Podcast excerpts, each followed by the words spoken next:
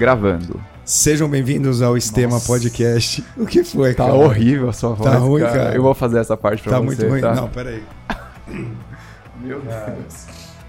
A galera vai achar estranho, né? Eu trouxeram água gelada ainda. Faz aí, vai. Depois De vocês novo? zoam. Vai de novo. Gravando. Sejam bem-vindos ao Estema Podcast. Eu sou o Fábio Bessa e aqui do meu lado, como sempre, Thiago Kawamura. Que voz, hein, Fabião? Cara, Tá se eu te ruim. contar por que, que eu tô ruim, Por que, que você tá ruim? foi assim? na 70.3 de São Paulo, semana passada. É mesmo, e tá ruim até agora. Até agora, cara. Você gritou muito Juro lá, por Deus, não melhorou, cara. mas gritou pra quem? Cara, pra muita gente, cara. Muita gente? Puta, o Vitor, É. Putinelli. Mas você gritou pro campeão, cara. Cara, e passou muito rápido. Passou muito Deu rápido. tempo. Quando eu cheguei pra fazer a imagem lá na conversão ali, já tinha passado. É já. mesmo? já Porque hoje a gente trouxe o campeão do 70.3 São Paulo. Que moral, Que hein? momento, Brasil. Primeiro Que campeão de Ironman que a gente traz momento. aqui. Primeiro pro, né? De Né, primeiro- triatlon, né? É, Já é pró, já, Fê? Já, agora já oficialmente. Já é, É, já podemos falar que é já- um pro. Já Caramba. assinei, já. Agora não tem mais Não É. volta. tem mais volta? Então É. tá aí, Felipe Bergamini aqui no Estema. Obrigado por ter vindo aí. Vamos bater um papo. Obrigado pelo convite. Valeu. Ó, então antes de, de, de começar o bate-papo, dá aqueles recados, né, pessoal que tá assistindo no YouTube. Inscrever no canal, por favor, ajuda muito, né, Fabião? Muito, cara. Dá o like aí, comenta, compartilha aquela coisa toda. E quem tá ouvindo no Spotify, segue, classifica Isso. cinco estrelas. Se inscreve lá no canal no YouTube, que a gente vê que a maioria das pessoas que assistam não se Não inscreve. inscritas. Então é importante pra Mais de gente lá. 70%, né? Mais de 70%, é. Isso É aí. importante pra mo- monetizar. E aí, recuperado já? Ah, mais ou menos. Mais ou A menos. gente tava falando aqui antes, acho que o corpo tá um pouco preguiçoso ainda, É. depois de uma semaninha de descanso. Mas essa semana já tô voltando a colocar uma intensidade, tô me recuperando. O Instagram tá dando uma, uma acalmada um pouco, então tá dando pra voltar a focar de novo. Como que foi aí pós-prova aí, assim, de, de Instagram, de Repercussão, mensagem, repercussão Travou com a o Instagram galera? lá. Cara, foi uma loucura. É, eu até falei pra vocês, pô, me manda mensagem no, Manda no Whats. no WhatsApp, porque o Instagram não tá dando, assim. Devia ter mais de É. 200 bolinhas lá, mais de 200 Cara, foi, eu não, não imaginei que fosse ser dessa maneira, assim. Meu, minha base cresceu 40% em uma semana. Nossa. E, tipo, todo mundo mandando mensagem. A quantidade de gente que me marcou em post. E, e ainda, pô, ontem a gente lançou o documentário da Garage Training. Teve mais de 150 marcações em 24 horas. E todo mundo manda mensagem. E pra mim é um negócio novo, né? Óbvio, eu não tenho muito seguidor Aham. comparado com Uhum. algumas. Com, com quem trabalha com isso, né? Mas pra eu conseguir responder a galera dentro da minha rotina, assim, virou uma loucura, cara. Virou. É, não, não tem esse tempo, mas agora tá dando uma acalmada, ainda bem, mas é legal, pô. 100% É. das mensagens super positivas, Sim. galera mandando parabéns e felicitando e. Muito legal, cara. Não... Agora é isso, né? Pra frente é isso agora, Ah, né? Tomara, né? famosa, Tomara é. que seja. Tomara que seja. Pô, e belo documentário, hein? Do Garage Training lá, cara. Pra quem não assistiu ainda, a Pô, gente tava obrigado. falando antes. Não, a gente tava É, assistindo A gente tava aqui, assistindo aqui, né? já tinha assistido, colocamos de novo aqui, mas ficou muito bem produzido lá pelo pessoal. E Obrigado. como é que foi aí registrar? Estava contando um pouquinho antes pra gente. É, Vocês já estavam pensando nisso antes da, da prova? Sim, é, eu sou muito amigo do André Onken, é, a gente trabalha junto e ele é um dos sócios da, da Garage Training, ele me apresentou o pessoal. ah, e quando eu falei pra ele que eu ia virar pro, ele falou: Cara, a gente precisa fazer um documentário disso daí, a gente precisa contar essa história. E pra ser honesto, assim, eu sempre fui um pouco pé atrás, assim, com a história de falar sobre mim mesmo e tal. Mas eu falei, beleza, vamos nessa que lá na frente isso pode me ajudar né, a rentabilizar a minha carreira, a me, ajudar, a me estruturar melhor, a poder chegar para um patrocinador né, com uma base para mostrar para Você ele. é mais tranquilo, assim, né? Mais low profile. low Sou, profile, é, é. eu sou um pouco. E aí eu, eu falei pra ele, vamos nessa, vamos, vamos gravar. A gente começou a gravar em fevereiro. E foi engraçado porque, cara, eles meio que deram um spoiler, assim, de que eu ia virar profissional sem, sem alinhar comigo, assim. E aí, cara, começou todo mundo a me perguntar, e aí, que história é essa? Vai virar pro, não vai virar pro? O meu treinador, o Palito, até ficou meio assim, né? Pô, foi soltar lá que, que ia virar. E na minha cabeça eu falei, pô, beleza, saiu, saiu, eu vou virar mesmo, esse é o plano mesmo. E a gente começou a gente começou a gravar. E aí, até é, eu fiz todos os exames para mandar para a CBTRI lá na Care Club. A gente começou, né, junto com, com o Doc, a, a fazer todo esse processo. A gente gravou tudo isso. Só que ali por junho, julho, é, depois do Campeonato Mundial, eu comecei a ter uma carga de trabalho muito alta. É o pior momento de, de carga de trabalho na empresa, assim, uhum. é julho, agosto pra gente. E aí eu cheguei pro Onken, né, e falei, cara, tá dando. Eu não vou fazer porque eu não tenho tempo, e aí o tempo que eu tenho para treinar ou descansar, eu vou ter que estar tá gravando alguma coisa, Dá não é para eles, né? Não é a prioridade. E assim, ao mesmo tempo também, tudo que a gente foi gravando, a gente foi soltando. Então a gente soltou uns quatro vídeos pro garagem. Então ele falou: não, beleza, não tem problema, vamos. Tem material aqui. Vamos abortar a missão. E aí ele me falou: ah, a gente vai cobrir São Paulo. É, a gente vai estar tá cobrindo a prova. É, o Andrezão, o André Sanches vai fazer, vai ter mais um pessoal da, da garagem que vai fazer, o Pedrinho, o Lê. É, a gente vai te gravar lá. E eu já tinha falado para ele, falei, eu vou ganhar, cara. Eu vou ganhar, pode gravar. E aí ele falou, não, então deixa eu mandar o, o Vini, né, que é o, é o, o videomaker, o diretor, é, deixa eu mandar ele para sua casa uns dois dias antes para fazer uma entrevista. E a gente fez essa entrevista que é meio que a base do documentário inteiro, assim. E, pô, depois que eu ganhei, aí, aí ficou fácil de, de amarrar alívio. tudo, né? Aí a história se conta, é, mas, pô, o Vini é, fez um trabalho incrível não, de juntar ficou... todas as peças não, e de juntar uma, a entrevista. Estavam com uma equipe lá, assim, animal, é, tipo, uma, umas 10 pessoas, uns puto é. equipamento, assim, uma cara. baita produção, cara. E aí saiu, cara. Eu não sei que mágica que ele fez hum. para soltar em uma semana o documentário, mas a repercussão tá sendo muito boa. Quem não assistiu, pô, por favor, assista, assista, assista lá, galera. deixa o like é. que... Tá eu sou legal. suspeito para falar, mas tá valendo a pena. Pô, e o que, que é isso? Tá com essa mentalidade dois dias antes, falar, meu, eu vou vencer, vou, vou, vou ganhar isso aí. Você já tinha pelo teu ciclo ali, você, você tava na cabeça já que era seu. É, cara, assim, quando eu me propus é, a ir pro profissional, é, eu tinha discutido com o meu treinador que o campeonato mundial, que foi em St. George esse ano, uhum. e essa é a minha última prova como, como amador. E ele falou, beleza. E a gente estava muito confiante pro campeonato mundial, muito mesmo, assim. A gente fez um ciclo de treinamento muito forte. E aí no finalzinho do ciclo, as últimas cinco semanas, eu comecei a começou a agudizar uma tendinite de glúteo é, e eu perdi muito treino de corrida, muito e alguns de bike também, porque na bike também estava me incomodando. É, e aí eu fui pro, pro campeonato mundial meio desacreditado assim e não tive um bom resultado lá é, e voltei um pouco frustrado, mas ao mesmo tempo na minha cabeça falei, bom, beleza, fechamos esse capítulo e bora começar a correr no profissional. E o Palito, meu treinador, me desafiou de volta. Ele falou assim, cara, você vai entregar dessa maneira, assim? Você vai... Porque a gente vinha de uma sequência de excelentes resultados, assim. A gente tava acertando tudo que a gente fazia. Ele falou, cara, puta, teu resultado no campeonato mundial não foi bom, sabe? Você vai, você vai sair e você mesmo vai ficar se questionando se era a hora ou não, né? Ele falou: você não precisa provar nada para ninguém, mas encerra isso de uma maneira positiva. Uhum. E aí ele falou: você não, você não consegue ir para São Paulo, né? Competir em São Paulo? E eu, cara, aquela hora eu já tava muito saco cheio, assim, porque você vem de um ciclo de treinamento de Iron, uma grande frustração. E eu tava relutante, assim. E ele falou, cara, vai, vamos fazer São Paulo. E eu falei para ele, tá, mas se a gente for fazer São Paulo, a gente vai ganhar? Daí ele falou, sim, a gente vai ganhar. E isso foi três meses antes da prova.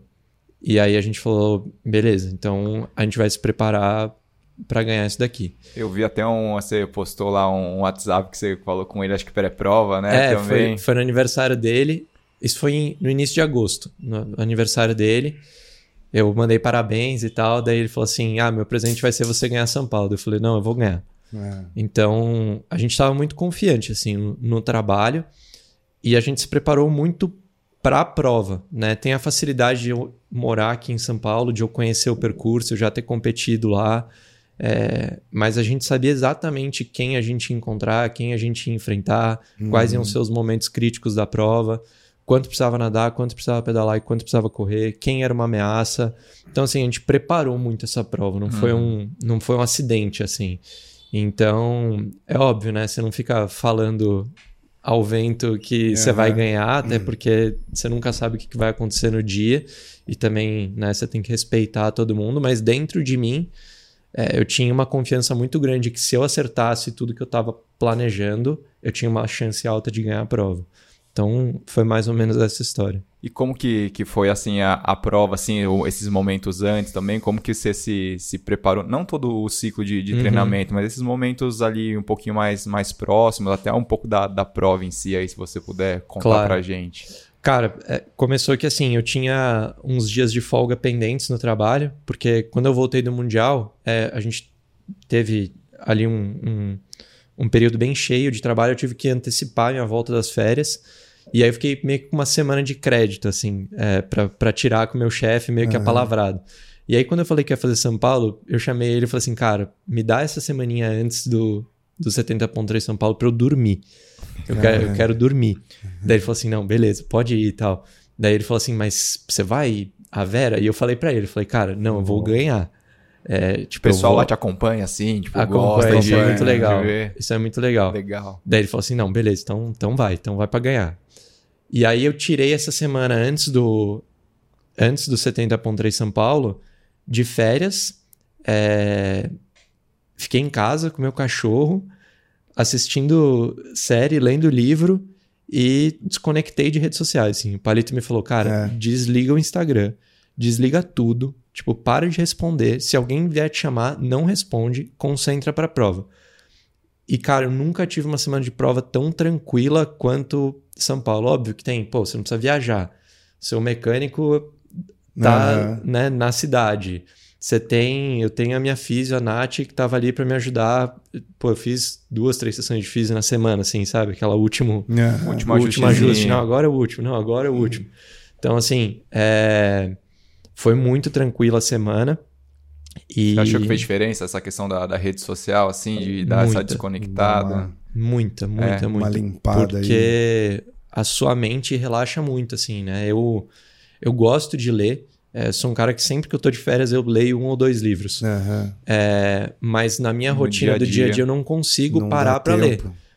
Só que eu não consigo, talvez não seja por não ter tempo, mas é porque eu tenho muitos estímulos o tempo inteiro que eu não consigo me concentrar e ler um livro.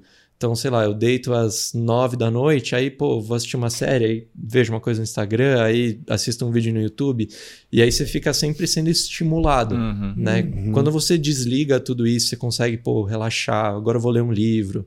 Então, é, eu, eu comprei o livro do, do Abel Ferreira para ler durante uhum. o, a preparação, uhum. é, e, cara, acho que caiu com uma luva, assim, no, no momento que eu tava, assim, um cara super estratégico, metódico, né, que analisa tudo. Então, foi, uma, foi um pré-prova muito bom, muito tranquilo. Peguei minha bike uma semana antes, já tava né, bem relaxado, que nada ia dar errado. Então, foi um, foi um pré-prova atípico, mas pô, se pudesse ser sempre Repetir assim. sempre assim, é, né? Eu sei que é impossível porque tem viagem envolvida, é. né? É difícil de competir aqui em São Paulo.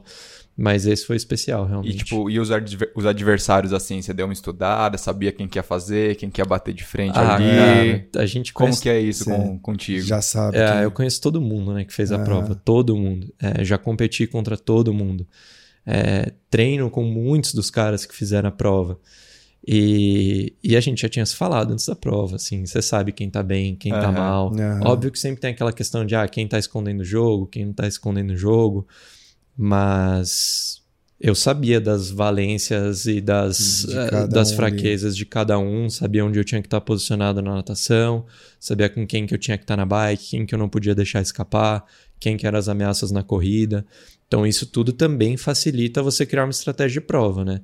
É, mas não só saiu e foi, então você deu é, uma sabia ali o que estava fazendo. Bem planejado, bem é, planejado. Que bom. Até eu eu e o Ricardo Miranda, né, que é, é treinador na Reebok, pô, ele é um excelente nadador, um excelente ciclista, e a gente tinha se falado duas semanas antes, a gente foi treinar em Romeiros, cara, a gente passou duas horas falando do que a gente tinha que fazer na prova, sabe? Ah, pô, esse aqui a gente não pode deixar escapar, esse aqui vai fazer não sei o quê, deixa esse daqui, deixa aquele lá aí. E foi engraçado que na prova foi exatamente o que a gente tinha falado, assim. Caramba. assim. Então, foi muito legal. Ele também fez um baita resultado, então foi. fiquei feliz. Puta, é, legal demais. Foi, foi bastante estudada a prova, assim, foi bastante meticuloso o plano, assim. Puta, legal. E, e essa decisão de você virar pró, assim, como é que é na sua cabeça?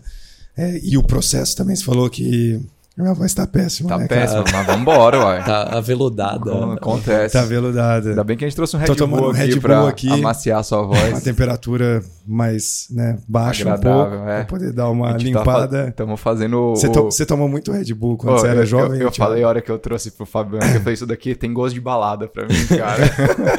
Porque, né, na balada eu tomava muito Red Bull. Porque você, afinal, você não é um atleta, né? Então, Não, eu sou um atleta mais zero performance. então o processo de virar pró, você falou, ah, co- como é que é um processo, assim, não só de você interno, de falar, meu, meu vou, vou virar pró, mas também o processo burocrático, né, de exames, é CBTRI, que você falou, o que, que, que você precisa para ser um pró, além de ser muito bom, né, Thiago? É. Diga-se de passagem. Primeiro de tudo tem que ser bom. Tá, eu vou começar pela segunda parte. Assim. Tá. É, para você virar profissional, é, hoje em dia você tem que se afiliar ou, ou, é, ter uma licença em duas grandes organizações para você competir na longa distância, a PTO e o Ironman. São duas organizações independentes. Para qualquer uma das duas, é, você precisa apresentar ah, a sua, o seu status elite na sua confederação nacional. Então, para você virar pro ou na PTO, ou no Ironman, ou nas duas, é, você precisa ser elite na CBTRI. É, para você ser elite na CBTRI, você precisa ser federado. Então, aí a gente começa da Federação Paulista. Uhum. Então, eu me federei a, a, a FPTRI, ah, e aí, na sequência, eu fiz uma requisição à CBTRI para conseguir a categoria Elite. Eles te pedem uma bateria de exames, é, e isso eu achei muito legal, e até legal a gente falar no podcast, assim, eles realmente pedem uma lista gigantesca de exames para dizer que você está apto e saudável para competir, Na, competir. na Elite.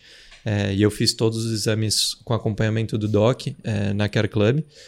E eles recebem esses exames e você manda para eles um pequeno histórico seu, né, competitivo, eles analisam.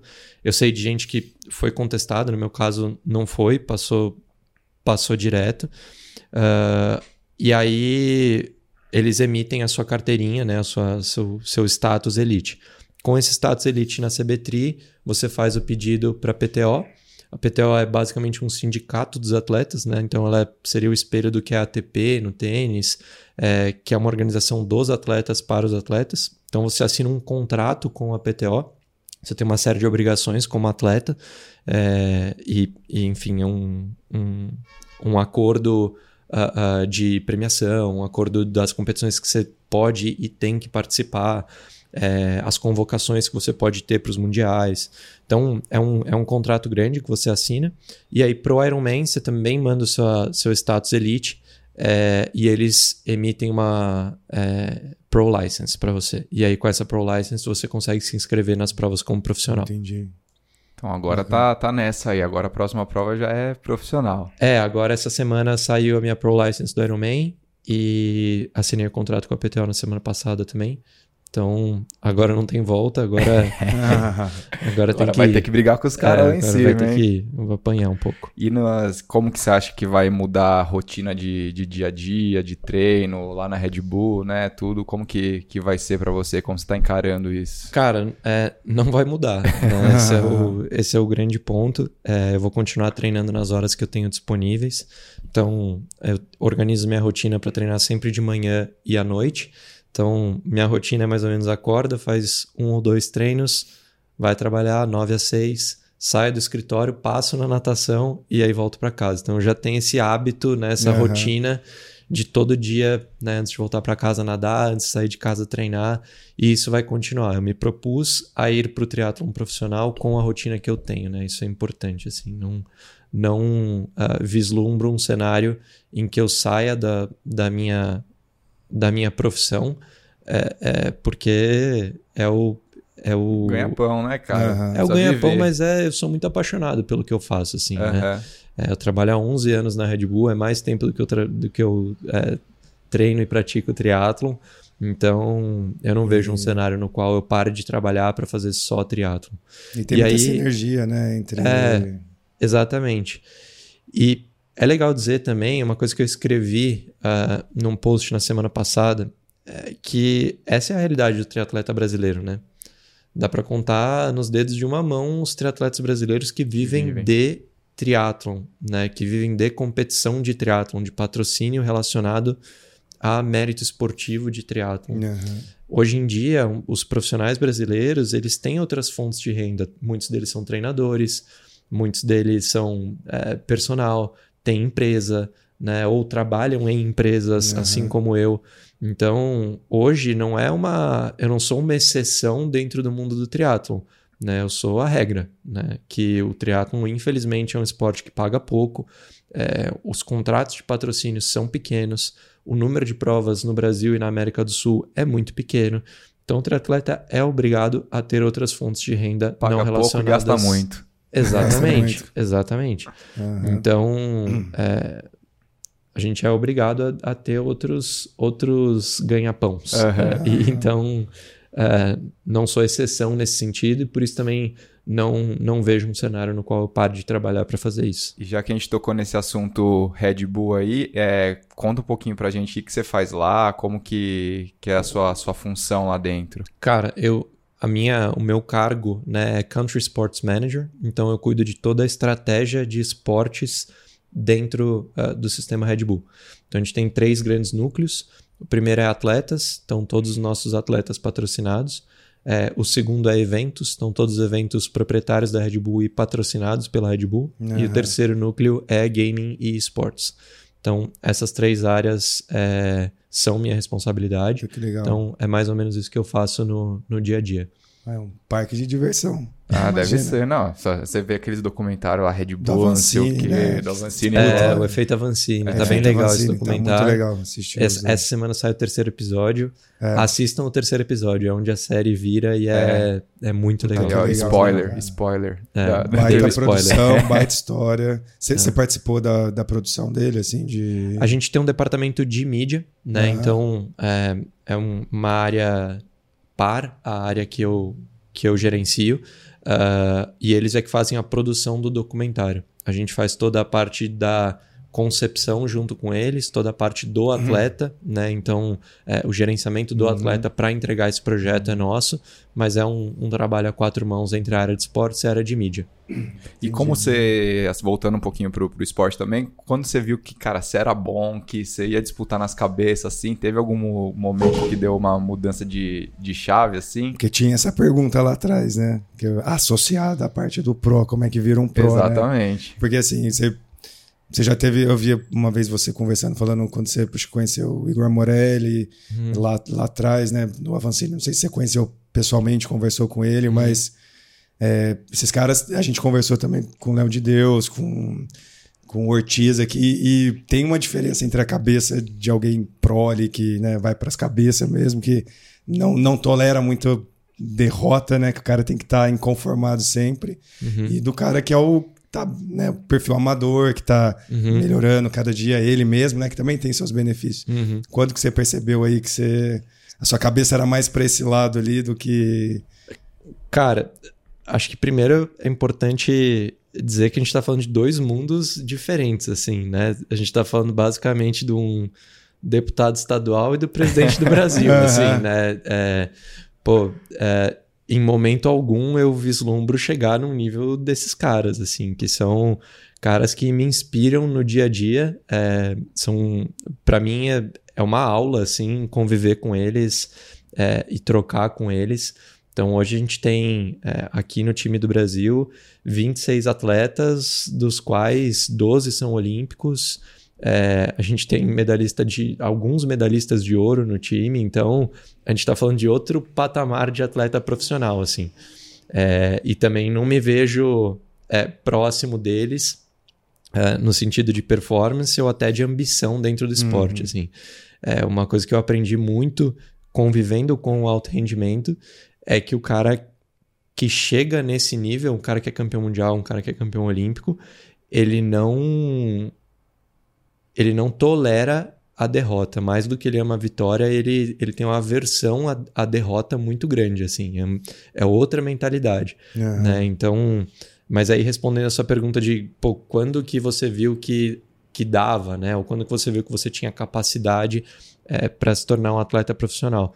É, esse foi um pensamento que foi crescendo na minha cabeça. É, e eu sempre falo que eu sou meio que o, o trabalhador, assim, do triatlo. Eu treino há sete anos sem parar e, e fui construindo tijolinho a tijolinho, assim. De ser um finisher de prova, a subir num pódio de categoria, ganhar uma categoria, subir num pódio geral, a uhum. ganhar geral uma prova, a subir num pódio junto com a elite. Então isso foi sendo construindo na minha cabeça. Treino resultado, de treino tá, resultado, de estar tá né? cada vez mais próximo e né, do ano passado para esse meio que clicou assim. Eu falei, cara, eu acho que dá, né? Eu ainda não sei se dá, essa é a grande verdade. É... Mas eu quero tentar. Eu tenho 31 anos, eu não estou ficando mais jovem. Eu tenho aí até os 40 para andar bem. Uhum. É... Pô, eu quero sair da minha vida esportiva dizendo que pelo menos eu tentei. Né? Se eu tenho as condições de tentar, se hoje eu tenho um trabalho que me sustenta, que permite eu investir Sim. nisso, é, se hoje eu tenho uma rede né, pô, é, familiar da minha esposa que entende isso, que me dá suporte, é, por que não tentar? Né? Mas ainda estamos falando de duas ligas diferentes, uhum. assim, é, é, é bastante é, diferente, embora em algumas coisas seja parecido, assim, né? De, de você estar tá sempre querendo melhorar, de você estar tá sempre buscando o que está errado para tentar corrigir.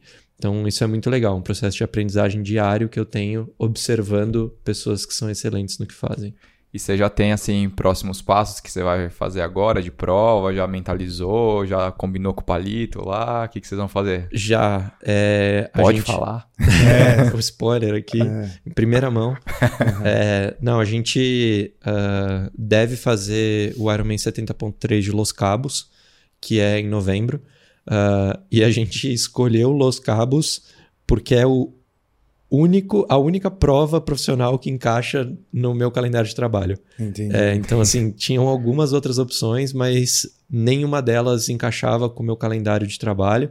É, eu vou ter muitos compromissos profissionais agora no final do ano. É, e a gente foi por eliminação, assim, realmente a que sobrou foi Los Cabos, a gente falou, pô, vamos esperar até ano que vem, vamos, vamos para lá, vamos tentar. Então, eu fiz a inscrição ontem, é, e aí agora estamos cobramos escanteio, estamos correndo para cabecear com viagem, com essas coisas que. Onde é Los Cabos? É no México. No México. Você sabia que era no, no México? Não, não sabia. Você não ia perguntar. Não, tava esperando, ele, tava esperando ele concluir aqui a resposta, pô. E quando, quando que é? É dia 6 de novembro. 6 de novembro. É um domingo. Boa. Legal. Vai ter maratona de Nova York nesse dia também. Ah, é? É. Vai ser final de semana agitado. Vai, vai ser muitas coisas acontecendo. Eu já vou marcar a físio agora, né? É, Porque... O tracker tem que, vai ter que estar tá ativo ali no, nos dois. E, e você, tá, você falou do, do, do, Palito, né? Você treina com ele já nesse período todo, sete anos. Como Sempre. é que você chegou nele aí? Sempre foi meu treinador e eu cheguei nele através do Igor Amorelli. Através então, do Igor. É, o Igor você que furou com o Palito, que a gente não gravou com ele lá no Iron Man, né? Oh, só, deixa eu só te dar um. Porque provavelmente o Palito, se ele ver, ele vai querer assistir esse daqui. Ah, eu vi, com certeza. O Palito, não é que a gente furou com ele. A gente ia, foi pro Iron Man de Floripa. E aí fizeram uma ponte com ele pra gente poder gravar com ele lá.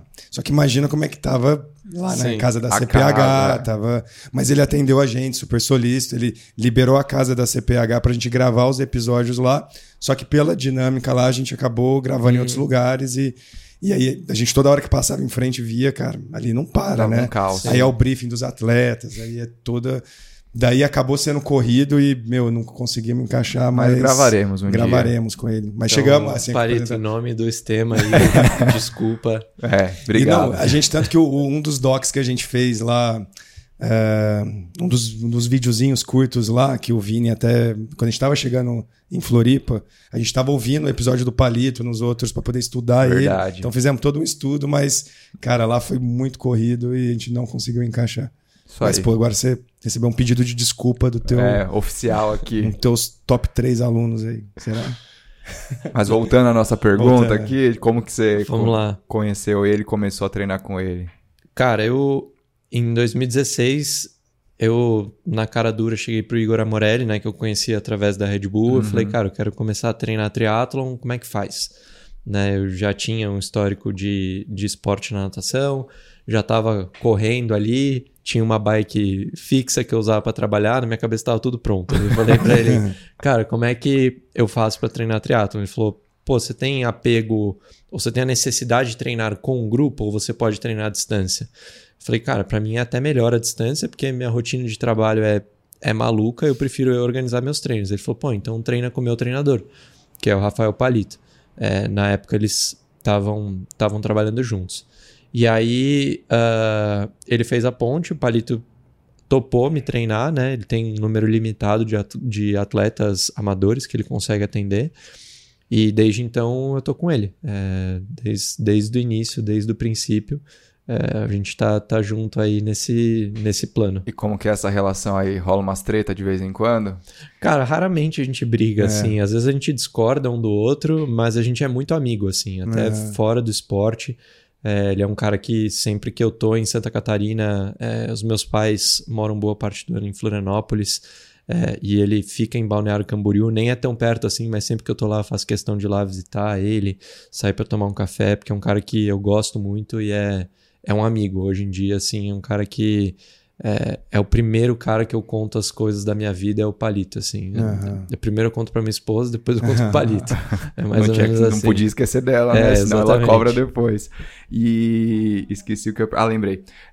Você é do Sul, né? Eu sou de Porto Alegre. É de Porto Alegre. Sim. Boa. E você, tinha... Eu lembro até uma época que você tinha um negócio lá em Porto Alegre, até depois a Care Club, vocês se juntaram aí. Como que foi essa, esse empreendedorismo aí dentro, dentro lá da... É, a gente, a gente abriu um negócio lá chamado Vat House, é, que era é, um centro de treinamento indoor. E aí, na época, eu falei com o Doc Maglioca. Eu falei, Doc, eu tô pensando em colocar físio, tô pensando em colocar medicina. Ele falou, vamos junto. E daquele jeito, meio Doc, já saímos saímos da sala sócios, assim. E aí, ele, a Kera entrou com a parte de medicina e físio. E aí, depois de um ano, a Kera abraçou tudo. E a gente fez um é, uma, um negócio para Care assumir todo. E aí, hoje em dia, é a unidade Porto Alegre da Care Club. Mas nisso você estava na Red Bull e aí tocava um pouco a, essa parte da, da Vat House também. No início, sim. É, mas aí depois eu saí por um período da Red Bull só para tocar isso. Uhum. E aí recebi um convite para voltar para a Red Bull é, 11 meses depois.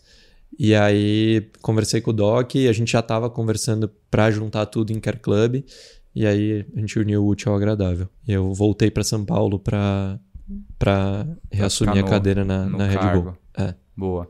E, e da prova mesmo de, de São Paulo, aí vamos voltar para isso.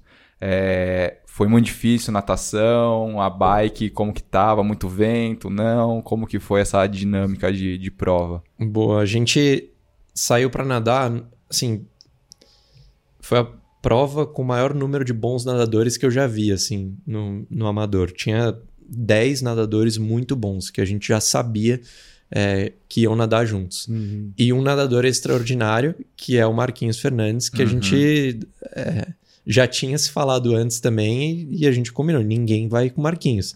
Porque a partir do momento que um tenta ir, os outros tentam cobrir, né? Vai fazendo força. Vai fazendo força. Sai cansado. É, O Marquinhos que a gente tem que trazer aqui, ele é muito louco, velho. ele é muito legal, Ele é cara. muito Tá louco. feito o convite. Tá feito. Marquinhos, pode vir aí. Tem que meio, vir. tem o meio de campo já para fazer. Tem que trazer o Marquinhos, é um, é um querido. E ele, é, ele já tinha falado que ele estava machucado, que ele não ia correr, então também a gente estava, pô, vamos deixar o Marquinhos ir na loucura dele da natação e a gente se organiza num grupo atrás. Até porque tinha o Rafael Brandão, que é um cara que ia forçar muito o grupo. Só que daí, cara, aconteceu que a gente pulou na água e ninguém queria fazer força. É, ninguém queria assumir o, o grupo.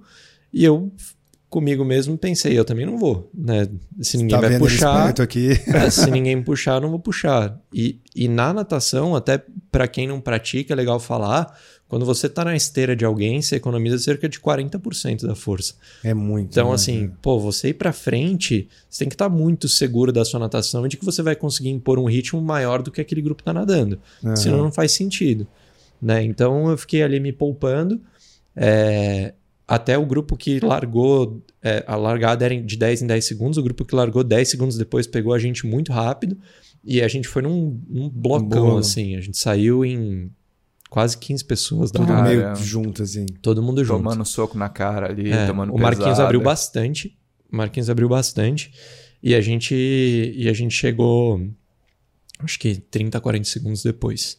Aham. É, e aí, na primeira transição, a minha roupa de borracha não saía por nada, assim, por nada. Eu, Puta que eu conseguia abrir o zíper, mas eu não alcançava o velcro, o velcro não saía, eu puxava, ele não soltava. Desespero. E eu perdia o pessoal na corrida. Tinha uma corrida bem longa É, na é, T2, né? Tinha que pô, atravessar a rua, subir a rampa, dar a volta na pista. E aí eu perdi o pessoal e, e saí da, da transição 30 segundos atrás. É, e comecei a pedalar, eu não via ninguém, pedalar, não via ninguém. Fazia força, fazia força. E, e o início, né? um- A gente sai ali da USP por trás, passa na frente do jockey, entra no túnel e aí vem pra mar- Juscelino ali. Né, e aí faz a volta pra entrar na marginal. E quando eu fiz o retorno na saída do túnel, eu tava bem atrás do, do grupo da frente e eu vi quem tava no grupo da frente. Que é, o Marquinhos já tinha passado, tava bem na frente. Aí tava o Zé Belarmino, o Miranda, o Paulo Putinelli e o Gustavo, que é um outro atleta que pedala bem. E eu falei, cara, se eu não pegar esse grupo, minha prova acabou. Porque o Zé Belarmino tá ali, é, é o cara que, se fizer tudo certo, Uhum. tem grande chance de ganhar essa prova. O Miranda é um cara que pedala muito forte e que vai impor um ritmo forte nesse grupo. Eu preciso pegar. E aí, cara, eu fiz. Deu 12 minutos é, com a potência muito alta, assim. Pra poder Deu- pegar o. é. Deu 4,6 watts por quilo. Pra mim, é uma potência altíssima. Pra conseguir pegar esse para conseguir pegar esse grupo. E eu peguei eles com 17 minutos de prova. Então eu vi eles com 5 minutos aí torci o cabo 12 minutos pra buscar eles e peguei eles com 17 minutos. Aí quando eu peguei deu uma baixada assim. Aí ficou bem mais tranquila é, a bike. Óbvio que e aí até o pessoal me perguntou assim pô como assim pegou o grupo não pode vácuo mas quando você tá É, andando Explica pra gente isso daí. mesmo a 12 metros, quando você tem um grupo de cinco atletas, e ainda mais no vento contra, que era a situação que a gente estava, vai um trem cortando o vento, né? Não Aham. tem comparação com você pedalar sozinho. E quando a gente fala, pô, o grupo, o grupo, o grupo, é, o grupo se organiza para ir revezando e puxando. Então, sempre o atleta que está na frente, ele faz mais força. Os cara vai ficar na frente 10 minutos, depois Daqui a alguém pouco ele- assume a ponta e puxa, né?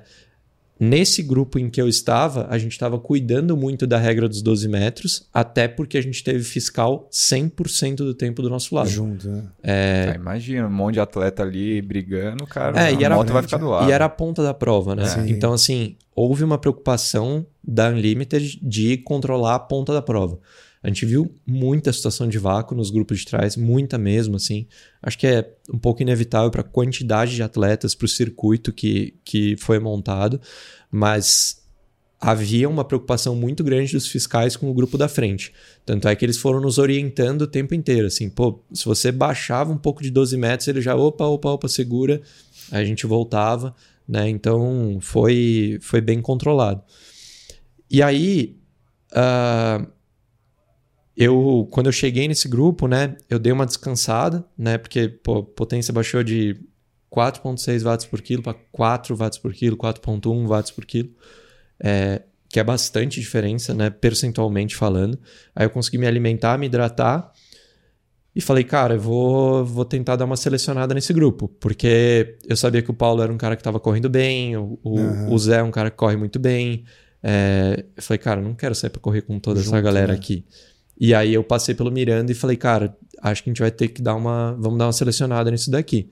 E aí a gente começou a revezar nós dois, é, fazendo bastante força, é, para fazer o pessoal sobrar. Uhum. E aí na segunda volta a gente conseguiu fazer o, o grupo sobrar. Só o Zé Belarmino veio. é, e a gente pegou o Marquinhos na segunda volta. Quando a gente pegou o Marquinhos, aí bateu cinco minutos de loucura no Miranda lá, que queria entregar a bike em primeiro, deu uma cacetada Ah, voltando pra USP. Aí eu olhei pro Zé, o Zé olhou pra mim, a gente falou, pô, não vamos. Vocês É, seguraram. A gente, a gente deixou eles irem. é, foi Marquinhos e Miranda. E, pô, em 2, 3 quilômetros eles abriram 30 segundos da gente, assim. Foi muito forte o final de prova deles. Eles entregaram a bike em primeiro e segundo. E aí eu entreguei junto com o Belarmino, nós dois em Terceiro, terceiro e quarto. quarto. Isso. E aí foi essa a ordem que saiu pra correr. Saiu pra correr em primeiro lugar o Marquinhos, depois o Miranda, o Belarmino e eu. Essa foi, foi a ordem da corrida. E acho que o Paulo veio logo depois em quinto. É, acho que foi, a gente tava acompanhando, acho que foi isso. E depois a Foi. corrida ali na USP, aquelas quatro, as três voltas, como que, que Como é que foi? é a sua estratégia aí? É, pra buscar o- os dois ali. Cara, a minha estratégia. Três. Eu, eu nunca olho o relógio quando eu tô correndo prova, assim. Não, não controlo muito por, por ritmo, assim. Eu tento controlar na percepção, Na no que eu percepção. consigo fazer naquela hora, em quem eu tenho que atacar, quem eu tenho que buscar. Eu vou meio que gerenciando a prova de acordo com o que tem que ser feito. Esse, pelo menos, é o jeito que, que eu gosto de competir. Quando eu saí para correr, é, a vantagem da Real da USP é que é uma reta gigante, então você vê Você as pessoas, ver, né? Por mais é. que esteja muito longe, ainda mais que nós éramos os primeiros a entrar no percurso de corrida, Tava vazio, você né? consegue Uhum. ver, né, onde estão os caras. E aí eu já vi o, o Miranda é, se aproximando, né? Já, já- eu já tava me aproximando dele. É, então eu falei, pô, vou, vou pegar o Miranda relativamente rápido aqui. Aí peguei ele, acho que com uns 3 quilômetros mais ou menos. É, e aí eu, eu falei na minha cabeça, pô, agora falta o Belarmino. Mas ao mesmo tempo a sua cabeça já começa a jogar com você, assim, pô, perder o Belarmino não é tão ruim, né? E é Porque, pô, o cara Então, corre risco- muito, você vai ter que fazer de um- quebrar aqui ainda. você vai ter que fazer um esforço descomunal pra pegar, né? Aham. Só que quando eu passei o Miranda, eu vi que o Belarmino tava muito mais perto do que quando a gente saiu pra correr. E eu falei, cara, eu tô tirando. Aham. Man- vamos manter aqui, vamos pegar aos poucos que, que eu tô tirando tempo aos poucos. E aí isso- foi meio que o meu mantra, assim, vamos tirar de pouco, de pouco em pouco, de pouco em pouco, de pouco em pouco.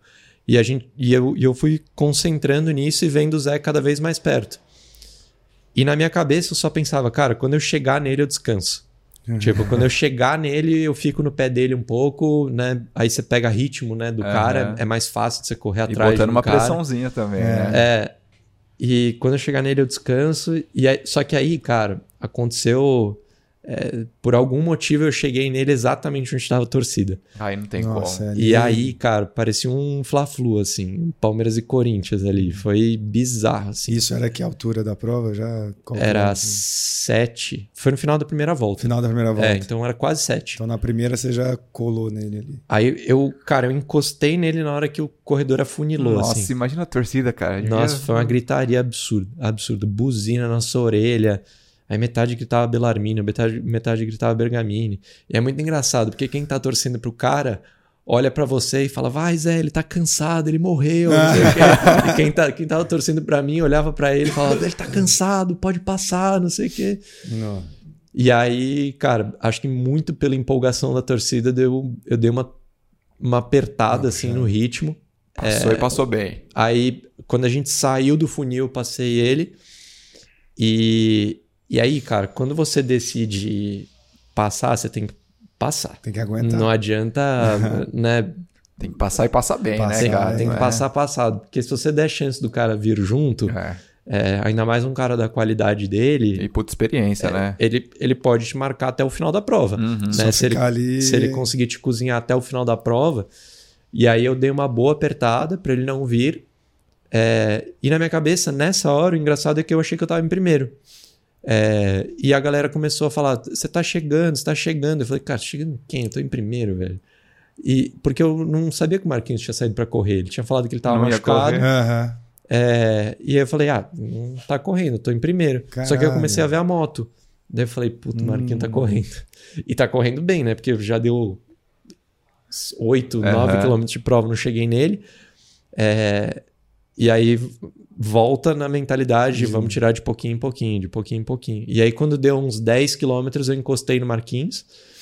E aí o Marquinhos é muito competitivo, né? Por mais que ele tivesse machucado, ele grudou no meu pé. Segurou. Cara, ele veio tropeçando no meu calcanhar, assim, cara, eu tava quase brigando com ele, assim, veio respirando aqui é, e ficou comigo um tempo, acho que ele ficou uns 500 metros, assim, grudado, grudado, grudado. E mas aí depois eu comecei a abrir. E aí, cara, na minha cabeça começou a virar um jogo mental assim de eu só posso perder isso daqui para mim Pra mesmo. mim mesmo. Porque eu tirei uma diferença grande pro Belarmino, né? Eu saí para correr 30 segundos depois, já tô 30 segundos na frente. Então, até esse momento de prova, até os 10 quilômetros, eu já tirei um minuto, né? De, de Uhum. corrida, de fato. No chão, um minuto. Pô, é porque eu tô correndo mais. Então, ele só vai ganhar isso daqui se eu quebrar Se ou se eu errar. manter, ah, Se eu conseguir manter, nem que eu corra igual a ele a partir de agora, Sim. eu vou ganhar. Você vai passar. É, então, eu falei, cara, vou. Agora eu só perco pra mim mesmo, sabe? Então foi aquele momento, pô, negociando com você mesmo e segura o ritmo, segura o ritmo, segura o ritmo, é, a todo momento, a cada passada pra conseguir segurar. E aí eu só me dei conta que eu ia ganhar quando eu cheguei na última, na última funilada com a torcida, assim, torcida. porque ali já faltava muito pouco espaço Não tinha né, como já, pegar. É, já era muito difícil. E a galera já tava gritando as parciais pra mim, né? Você Uhum. nunca sabe em quem confiar, porque tem um que grita 40 segundos, tem um que grita 20. Aí você fala, pô, metade um do outro. e aí, a partir daquele momento ali, eu falei, cara, acho que agora, agora é minha. Mas aí, eu subi a rampa pra, pra ir pra pista e, cara, na rampa minha perna amoleceu, assim. Meu Deus. Cara. Muito, muito, muito. Tem- um vídeo que o, É. um treinador da CPH, o Douglas, fi- filmou de eu subindo a rampa. Assim, cara, parecia que Dá ia ver, capotar, né? assim. Dá A pra ver que foi, bambeou, Falou, assim. não, aqui não. Acho que estresse físico, mas muito mental É, também, claro, assim, né? lá, de- falta 200, falta 300 200 metros. e eu vou, né, vou perder isso daqui. Aham. E aí, cara, na pista foi um pânico, assim, um pânico. Tanto é que a galera que tava na pista falava: Não, vai com calma agora, já ganhou, vai com calma. Calma, o caramba. E eu correndo meio de lado, assim, já, cara, tava todo torto. É, mas no final deu tudo Deu certo, certo e. E aquela Cheguei emoção primeiro. na hora que passou a linha, que gritou, ali. Eu gritei no bastante, chão. né, É, cara? Pra caramba. É, eu não. Tava engasgado? Tava engasgado, Tava. mas eu não tinha planejado nada daquilo, assim. Foi a emoção da hora mesmo, Foi assim. legal demais. Tirei um piano das costas, é, porque é isso, né? Pô, lá, no- lá em, em fevereiro eu falei, pô, vou virar pro. E aí, puta, você vai pro campeonato mundial e fui mal pra caralho no campeonato mundial, desculpa o francês. É, e aí fica aquela pressão, né? Pô, será que eu sou bom mesmo? Será que eu falei mais do que devia? Será que eu almejei mais do que eu podia? E aí, pô, quando eu cruzei ali de chegada, foi um alívio absurdo. assim. Nossa, é bom Foi- pra caramba, velho. Quem É. te acompanha aí, pô, eu lembro quando você passava com, com o Cune também, Uhum. físio, eu, o Cune sempre falava, não, Bergamini, não sei o que, bom. Aí sempre punha lá no tracker pra, pra ver ele nas provas. Acho que Cozumel que você fez com, com o Vitor, Castelo Branco. Sim, É, aí ele tava lá, né? Puta, então acompanha, o cara é bom mesmo, viu, Fabião? Bom, bom demais. Acho que a gente, inclusive, dado esse relato de prova, podemos ir pro momento Z2. Você gostou bom. da minha puxada? Você tá ficando cada vez melhor, cara.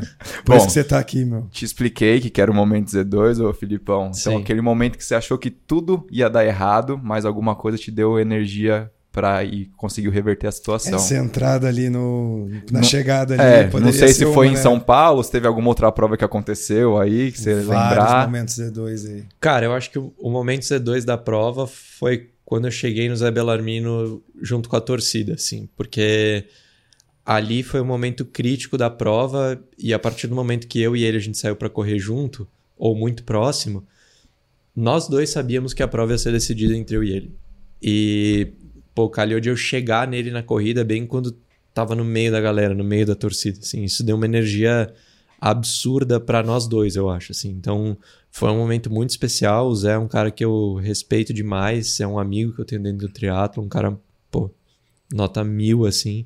E ter compartilhado esse momento é, ali com ele foi muito legal. Então, pra mim, esse foi o momento Z2, assim. Tá vendo, torcida? Continuem indo nas provas, Por vai lá favor, apoiar, porque Por faz favor. puta diferença, legal né? demais. Por puta favor. diferença. Faz muita diferença, cara. Aquele funil tava bizarro. Não, e o foda é que assim, aí às vezes, cara, tem.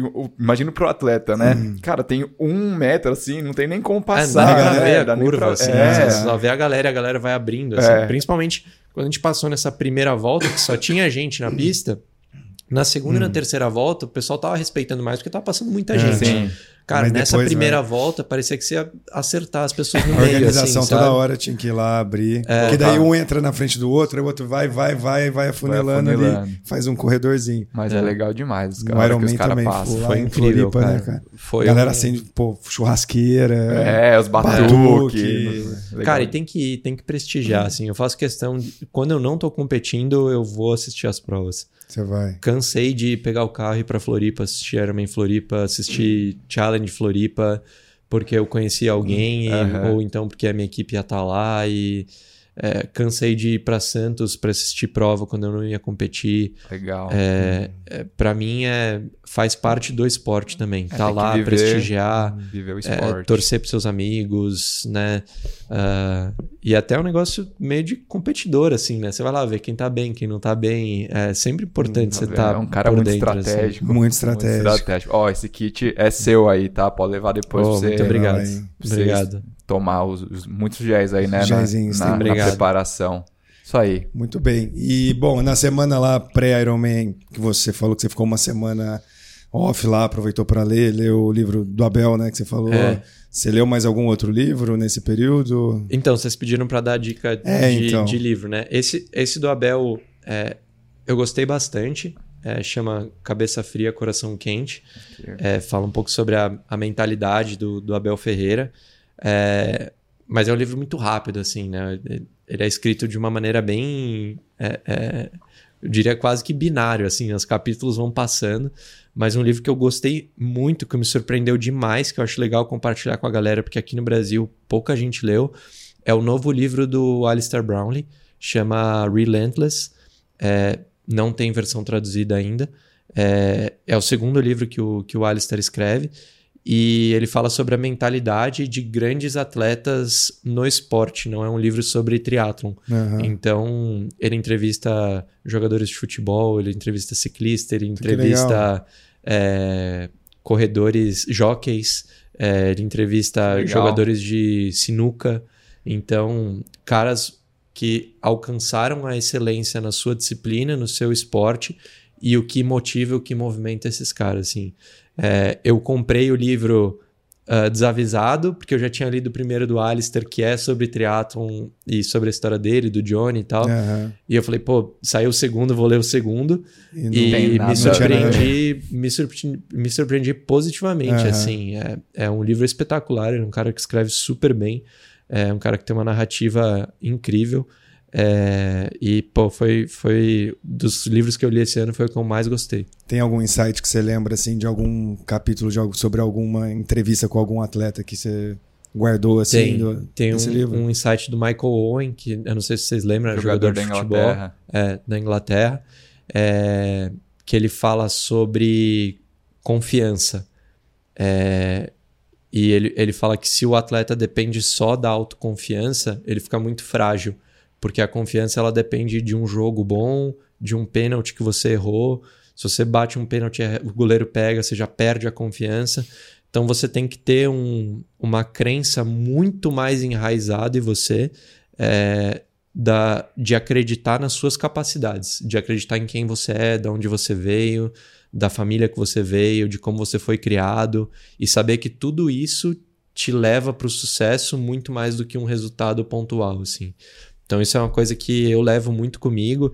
É, eu fiz é, um trabalho com um cara fantástico aqui no Brasil que chama é, Márcio Libar, é, que ele ensina a arte da palhaçaria.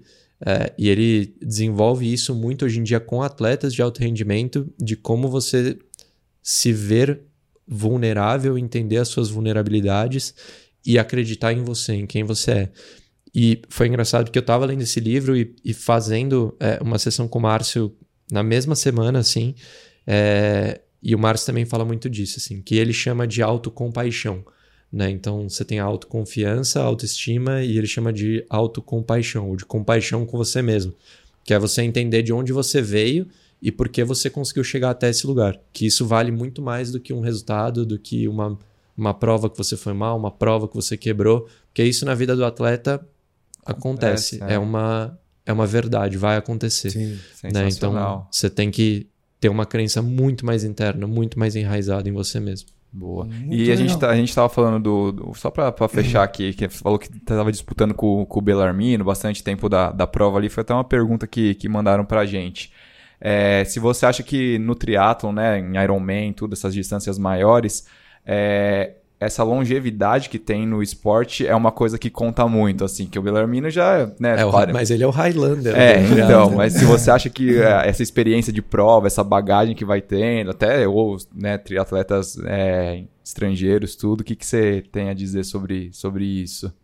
É uma pergunta difícil de responder, cara, porque assim, se essa pergunta fosse feita há um ano e meio atrás, Uhum. acho que todo mundo estaria dizendo, não, quanto mais velho o cara fica, melhor. Os caras de 40 anos estão ganhando tudo. Né? O Frodeno é imbatível. Exato. E agora começou a aparecer uma molecada, de Molecada. 25, 26 anos que esse ano tá dominando o esporte e tá trazendo uma nova intensidade pro esporte que antes a gente não via. é, e que o pessoal mais velho, de mais de 35 anos ali, tá sofrendo para conseguir acompanhar o ritmo. Então, obviamente, isso é fisiológico, né? O atleta ele vai ficando é, é, mais resistente, né? Ele vai desenvolvendo mais capacidades de endurance, é, vai desenvolvendo mais o metabolismo aeróbico, Uhum. é, mas tem uma nova geração aí que eu acho que está reescrevendo o livro é, e eu acho que a gente vai começar a ver atletas cada vez mais jovens na longa distância. É, para mim é infelicidade, né? Porque eu tô com 31. Porque você só vai ficar mais velho, não É, vai ficar mais novo. Mas aí eu vou me abraçar a exemplos de caras como o Zé Belarmino, Sim. que tá com 45 e voando, só melhora de ano a ano. É, em caras como o Frodeno, É. né, que também é, agora tá convivendo com muita lesão, mas é um cara que, pô, bateu o recorde em Kona com 39 anos. Então, é um esporte que permite é, você competir muito bem nessa faixa entre 30 e 40 anos. E é, um, é, uma, é uma exceção no mundo do esporte de alto Sim. rendimento. Né? É, tem que ver se essa molecada aí vai conseguir depois É. se manter no, no topo, né? Porque às vezes dá uma intensidade muito Exato. alta aqui e depois não consegue sustentar. Acho Bom, que vai ter- a gente vai ter que esperar alguns anos para fazer essa leitura. vamos ver. Muito Isso aí, cara. Fabião. Belo gancho pro final Gostou? do episódio, cara. Você tá fenômeno. Excelente. Pô, Fê, brigadão por, Obrigado, por ter obrigado. vindo. Parabéns Parabéns. pela história, pela Obrigado prova, pela resultado. história, pela prova. Boa sorte agora no, no. Card Pro aí. Obrigado. Rapaz humilde, né? Que Não, super, pô. super- Respondeu lá no Instagram, Instagram. passou o WhatsApp. Agora a gente já somos melhores amigos já. Fora, É fora das câmeras da balada, ba- badalação aqui, super. É, uns Red Bull e tal, não sei o quê. tô, tô devendo, que tô fala que devendo. vai mandar pra gente. Muito bom, isso aí. Recados, Fabião? Vários recados. Temos camisetas novas, estampas novas já no site da reserva, no sistema. A gente vai deixar o link embaixo aqui, o Thiago põe esses links todos. Isso aí. Lembrando que é seis, dividir em seis vezes, várias cores, várias golas diferentes. E chega na sua casa direitinho. sua casa, Isso que é importante. Pode comprar pros amigos, dá. Muito bom. É, quem quiser apoiar o Estema também, tem o Catarse aqui embaixo, link na descrição, 5, 10, 15 reais por mês. É, seguir a gente no Instagram, arroba Ticauamura, Fábio Bessa, Estema Podcast. Quem quiser acompanhar o Felipe Bergamini aí também, ó, arroba Felipe Bergamini. E no YouTube e no, e no Spotify, sigam a gente, inscreva-se no canal. É tudo isso daí. Valeu. Cupom de desconto, Estema Z2. Quem quiser 15% Z2, da 15%. Z2. Só tem no sistema. Puta gel. Valeu, gente. Valeu. Valeu, obrigado.